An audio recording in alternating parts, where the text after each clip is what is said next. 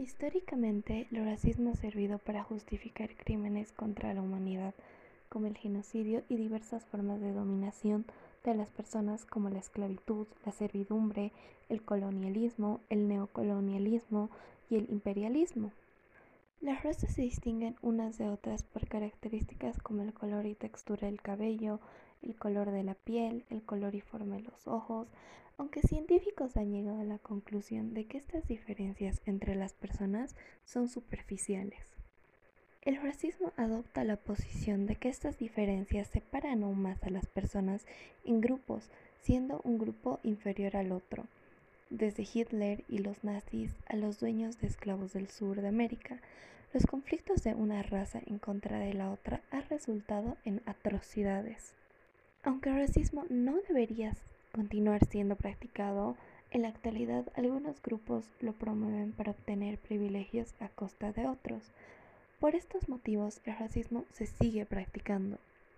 Una medida que tomaron los gobiernos fue quitar la palabra raza de sus constituciones, puesto que eso en sí sería separar a las personas encasillándolas en grupos.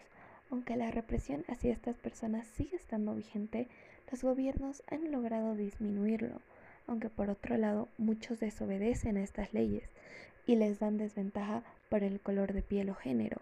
Un ejemplo es que en Estados Unidos para las personas negras o latinas es más difícil.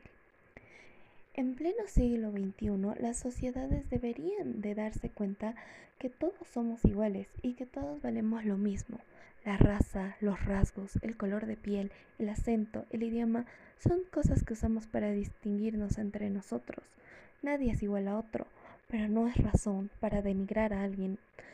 Todos valemos lo mismo y a pesar de estas diferencias, en el interior todos valemos lo mismo. Tenemos miedos, ilusiones y sueños. Amamos por igual, reímos por igual.